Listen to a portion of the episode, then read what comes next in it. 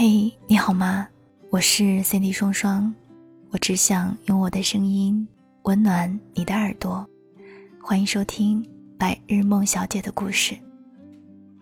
不要对爱情失望，也不要对自己失望。也许很多时候，所有的遇见，都会让你塑造成更好的自己，只是为了遇见那个对的他。今天要跟你分享到的故事是来自于风萧兰黛的《我在等我们结为夫妻》。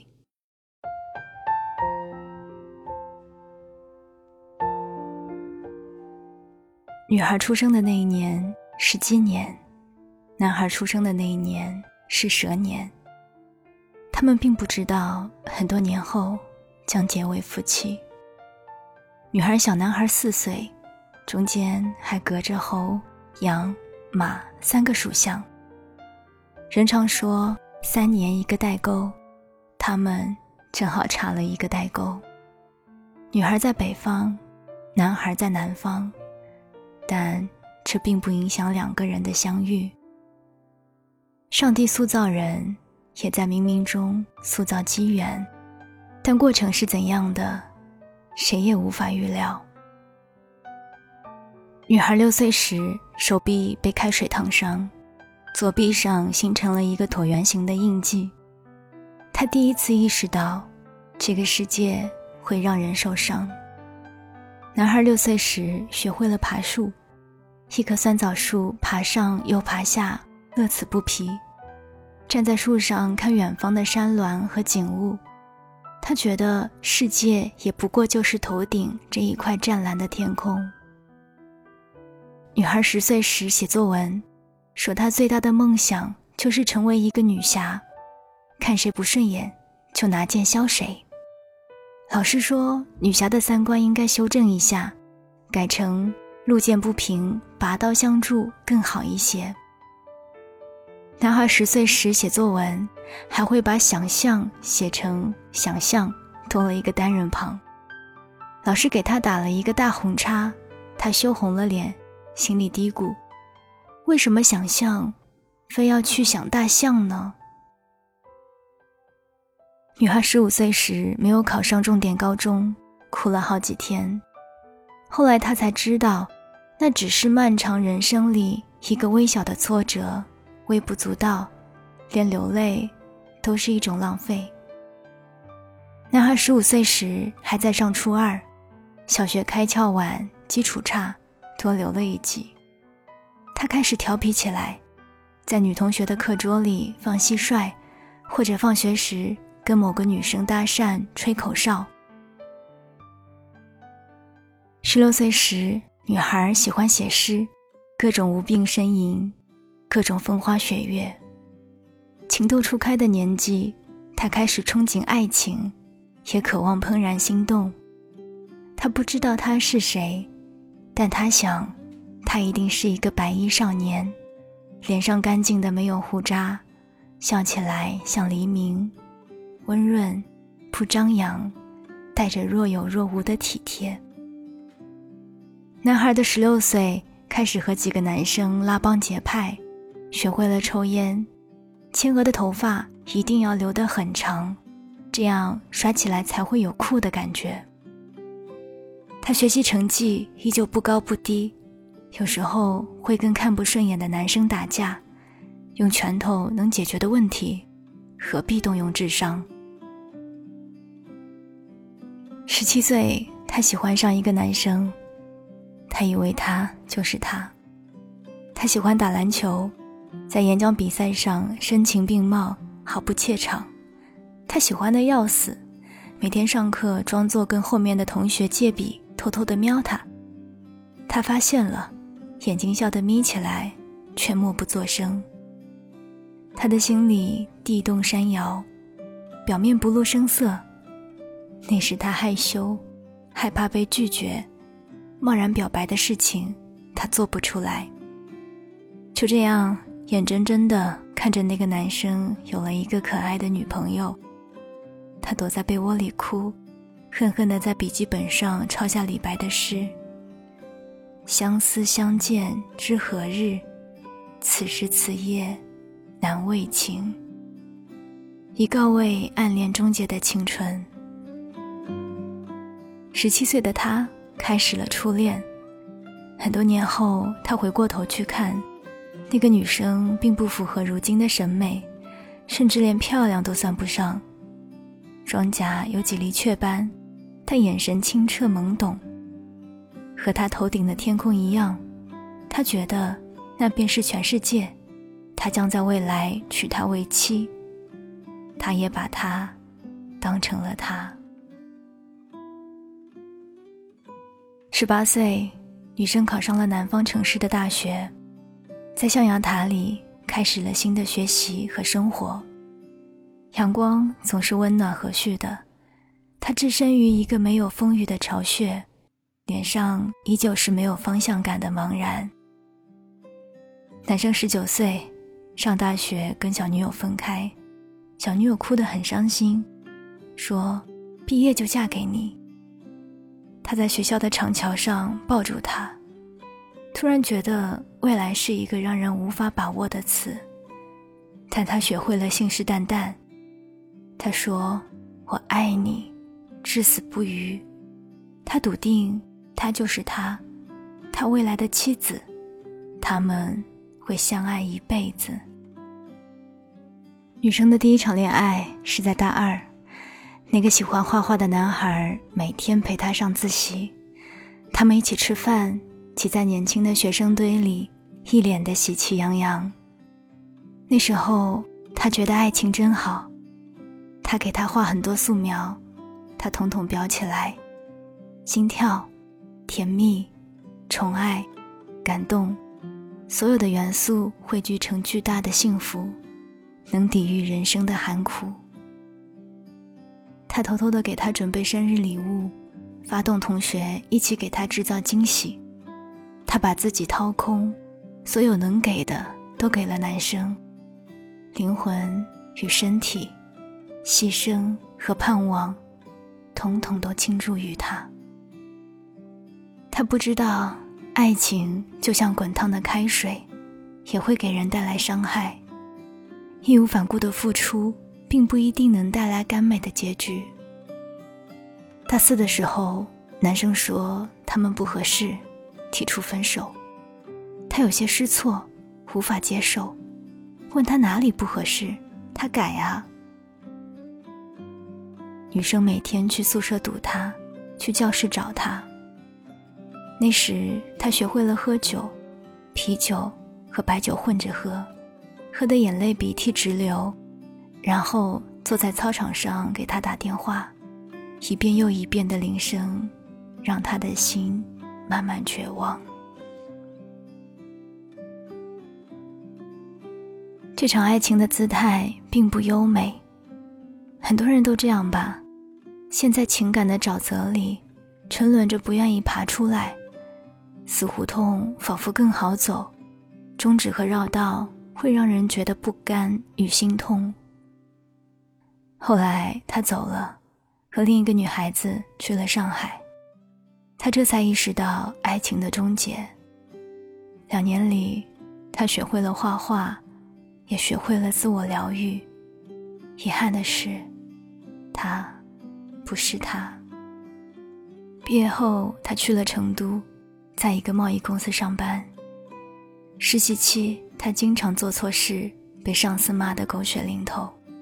薪水不多，需要节省一切开支，疲于应付繁杂的人和事，难过的时候就去吃火锅，想起十岁时写下的梦想，看谁不顺眼就削谁。现在只能是一句自我安慰的话。二十四岁时，他又一次恋爱了，是公司的同事，一个重庆男人，他们朝夕相对。日久生情，一同面对强度极大的工作，也算是患难之交。在一个燥热的周末午后，公司停电，他们在格子间加班，掐到汗流浃背。他到门廊外抽烟，对他说：“我们一起辞职去上海吧。”他想都没想，就答应了。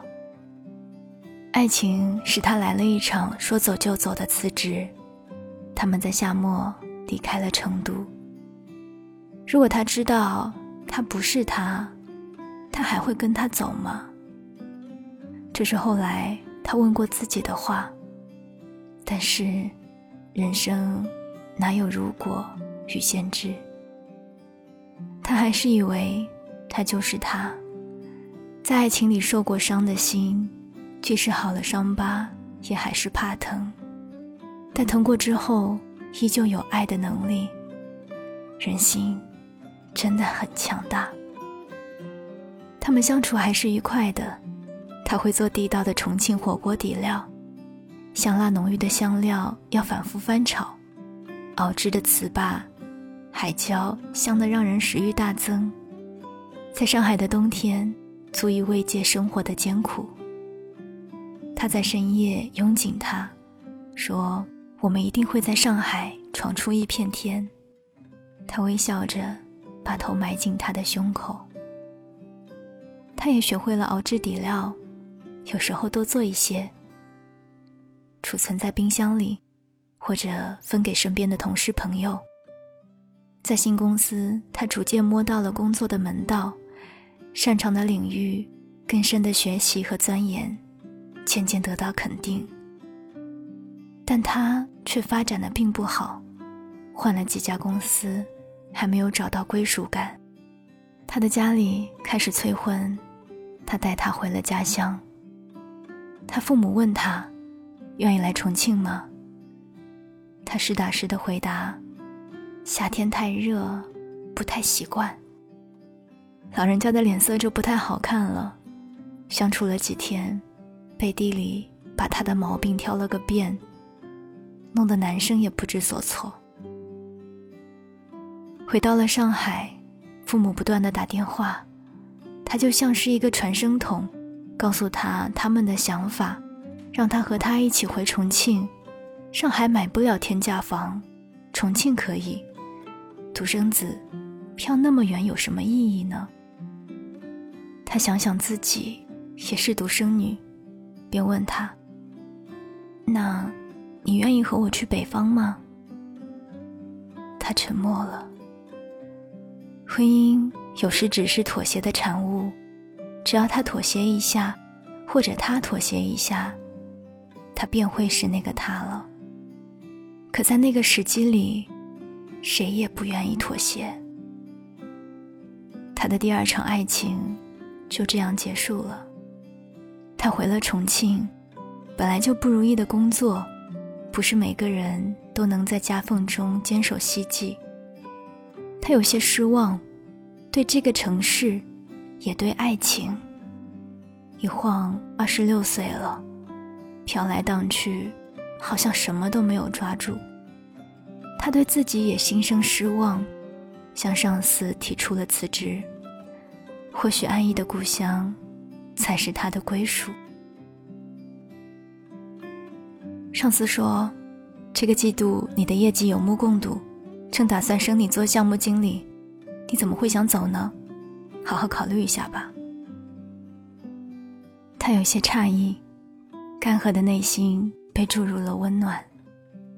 原来一直努力的生活，并非全是黑暗。在感情失意时，他依然可以独立站立。他答应好好考虑，心情已是柳暗花明。下午搭着拥挤的地铁回出租屋，突然很想吃火锅，打电话约了几个朋友。拿出各种香料，开始慢慢熬。香料配比要刚刚好，火候也要刚刚好，不然底料会发苦。和爱情一样，恰逢其时，才能修得正果。那个黄昏，朋友如鸟雀入巢，其中一个朋友带来了他，他并不知道，他就是他。他扛了一箱饮料来说：“配火锅刚刚好。”他看了他一眼，目光正好打在他的眼睛上，眼底好像有一片呼啸的海域。他说：“这是我吃过最好吃的火锅。”他安静的笑了笑，窗外暮色已经四合，城市灯火开始闪耀。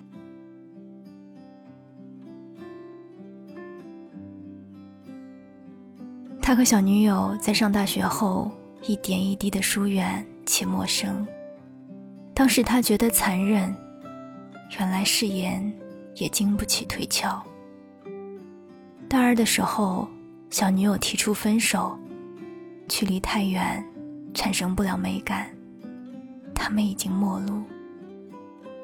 他成天打游戏麻痹自己。那个时候流行打帝国，穿一片疆地，建房造人，伐木挖矿，练兵治国，带着军队杀入敌营，大炮直攻，舰队围堵，一座城池分分钟可以灰飞烟灭。像爱情，权势。利益，用力追寻之后，都有可能功败垂成。在网吧联机打完很多场仗，天色便已微明了。他和几个同学去早点铺喝豆浆，要上七八根油条，热乎乎的吃完，熬夜透支的体力瞬间恢复。失恋可以被一点点消耗的时间所治愈。大三的时候，他有了新女友，同系的小师妹，漂亮孤傲，他花费了一番功夫，抱得美人归。但这场爱情好像注定要他吃苦，女友被很多男生喜欢，有了更多选择，便有了更多比较。有男生成绩比他好，他便拼命学；有男生篮球打得好，他就拼命练。有男生是学生会的，他拼命去参加竞选；有男生会吹萨克斯，他买来在宿舍里吹的室友纷纷逃窜。女友讨厌抽烟，他每天吃零食和戒烟糖，把烟戒了。他让自己一点一点变得更好，可还是留不住他。诱惑太多，女友的新男友开着保时捷接走了他。他用拳头击在墙上，血流如注，却无能为力。他终于懂得，这世上有些事情是拼了命也无法达成的。毕业后，他去了上海，爱情让人有了倦意，可遇不可求，索性就好好工作吧，在一家互联网公司最底层做起，积累人脉。锻炼能力，事业慢慢有了起色。二十八岁那一年，家里催得紧，经人介绍认识了一个女孩。他没有太大的感觉，可女孩很喜欢他，每天发很多条微信给他。他加班的时候，他炖了汤送来，盛情难却。他感到孤独的时候，便和他不咸不淡的来往。有时候他不明白自己还在等什么，和他手牵手走在街头，看到一脸幸福的情侣走过，便惊觉这是一种将就。他觉得自己无耻，消耗着人家的青春。他诚恳与委婉地与他说明了一切，换来一记响亮的耳光后，女孩消失于他的生活里。他三十岁的时候升了运营总监，事业顺风顺水，可感情没有慰藉，辛苦换来的业绩无人分享。那天帮表妹搬完家，跟着去了一个女孩家里，听表妹说她擅长做地道的重庆火锅，她扛了一箱饮料上门，又买了一篮水果。在上海的黄昏里，他。见到了他，他一袭不张扬的黑裙上系着一条暗绿色的围裙，笑起来沉静又可爱。他不断的给大家添菜，从容的脸上透着宝石一样的光。他发自内心，甚至有些笨拙的讨好。这是我吃过最好吃的火锅。爱情的缘分就是那么奇妙，没有早一刻，也没有晚一分。他们都在爱情里吃过苦，也不断拔节成长，甚至用爱情里学到的技能吸引了对方。当一个人站到另一个人面前，都与过去不可分割。好的，坏的，自私的，无耻的，幸福的，痛苦的，塑造给我们一个全新的爱人。他拾起蒙尘很久的萨克斯，给他吹城里的月光。他给他画素描，一笔又一笔，刻画高光与暗面。他深深的爱上了他，他也是。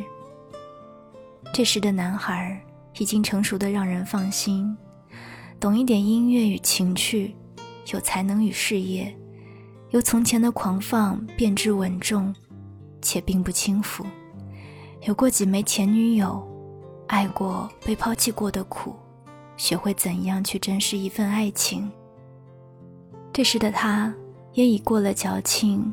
与娇盛的年纪，遇到男人不再羞涩脸红，有一份微小但能让人独立的工作，明白卑微与牺牲并不能讨好一份爱情，知道自己想要什么，什么能妥协，什么不可以，依旧期待爱情的稳固与长久。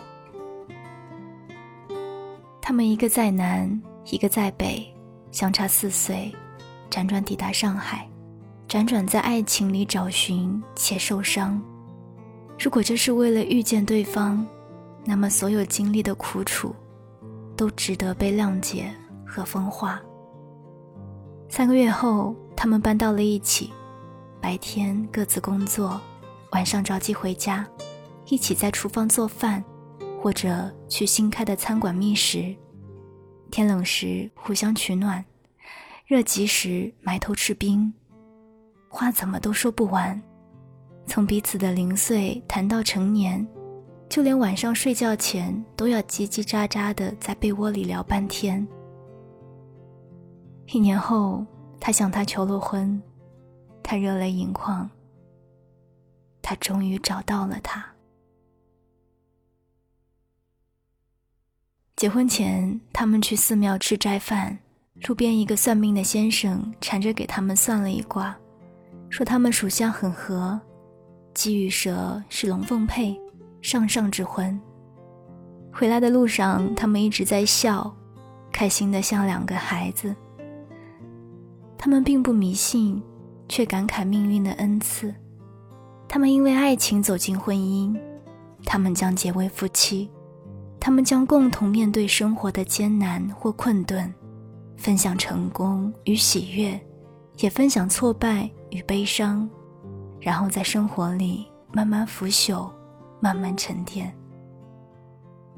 他问他：“我们会相爱一辈子吗？”他说：“不知道啊，但我现在爱你，我一定要娶你为妻。”他也问过他：“以后我们会吵架，会分开吗？”他笑。谁知道啊？但你要是惹我，我会拿剑削你。他们都知道，誓言很容易说出口，可空洞的信誓旦旦，不如此刻握紧对方的双手。不管前路如何，因为爱情打底，使他们有了迎接的勇气。结婚的前一天，他在笔记本上抄下了孩子的诗。我相信天才、耐心和长寿。我相信有人正慢慢的、艰难的爱上我。别的人不会，除非是你。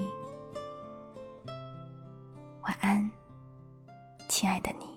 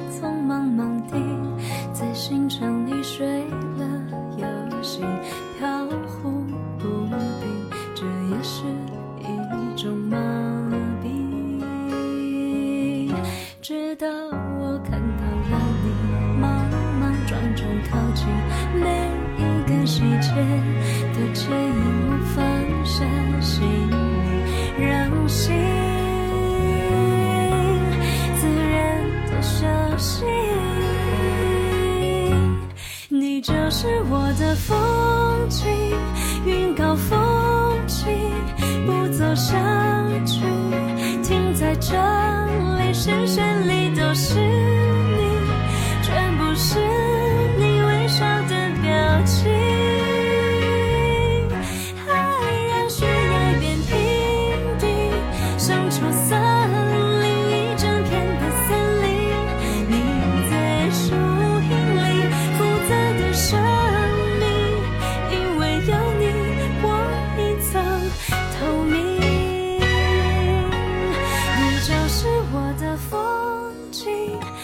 高风清不走下去停在这里视线里都是你全部是你微笑的表情。